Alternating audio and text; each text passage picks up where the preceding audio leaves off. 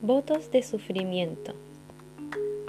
En algunos contextos históricos, el cuerpo fue considerado un impedimento para el crecimiento espiritual y por lo tanto era flagelado, castigado, dañado para probar el compromiso con la divinidad.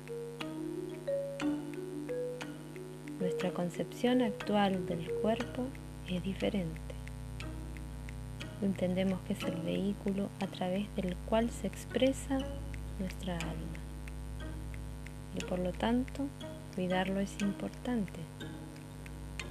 Sin embargo, muchas personas tienen conductas dañinas hacia su cuerpo que no pueden controlar, desde morderse las uñas hasta persistir en adicciones o comportamientos que desgastan la salud.